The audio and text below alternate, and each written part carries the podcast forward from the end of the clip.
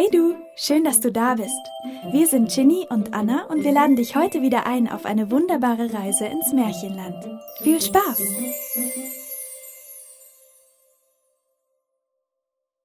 Der ägyptische Götterhimmel Am Anfang der Zeit gab es weder Himmel noch Erde, nicht Tag und nicht Nacht, nur das Urwasser nun.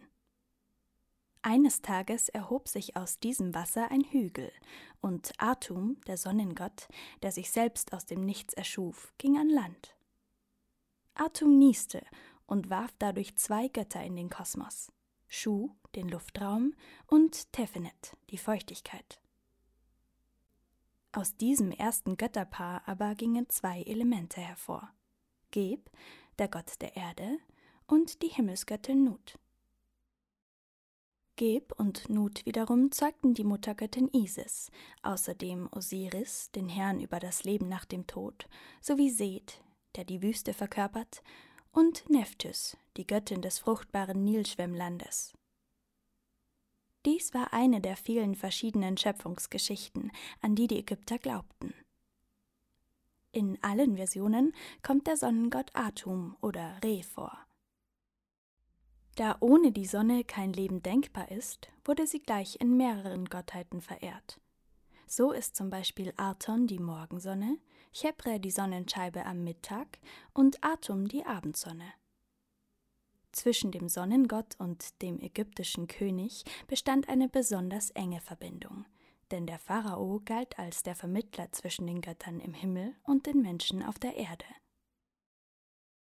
Die meisten ägyptischen Götter erschienen in verschiedener Gestalt, oftmals als Tier oder Mischwesen aus Mensch und Tier.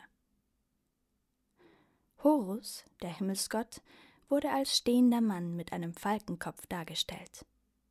Die grausame Kriegsgöttin Sachmet trug einen Löwenkopf. Ihre sanftere Seite Bastet erschien als Katze. Anubis, der Gott der Totenriten, besaß einen Schalkkopf während Chebre in der Gestalt eines Skarabäuskäfers auftrat. Der Schreibergott Tod war an seinem Ibiskopf zu erkennen, der böse Vernichtungs- und Wüstengott Seth an seinem Hundegesicht. Nicht allen ägyptischen Göttern waren auch heilige Tiere zugeordnet. Manche von ihnen erschienen einfach in Menschengestalt, wie zum Beispiel Shu, der Herr der Luft, Nephthys, die Beschützerin des Hauses, oder die Göttin des sternenübersäten Himmelsgewölbes Nut. Von ihrer Lebensweise und ihrem Charakter waren die ägyptischen Götter den Menschen nicht unähnlich. Sie heirateten, bekamen Kinder, waren rach und eifersüchtig, führten Kriege oder liebten sich. Und nicht selten fanden sich in großen Tempelanlagen Opfergaben und Geräte, die dem alltäglichen Leben entstammten.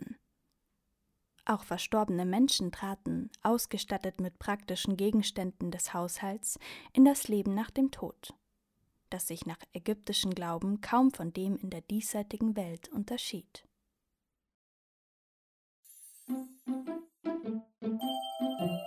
Schön, dass du da warst.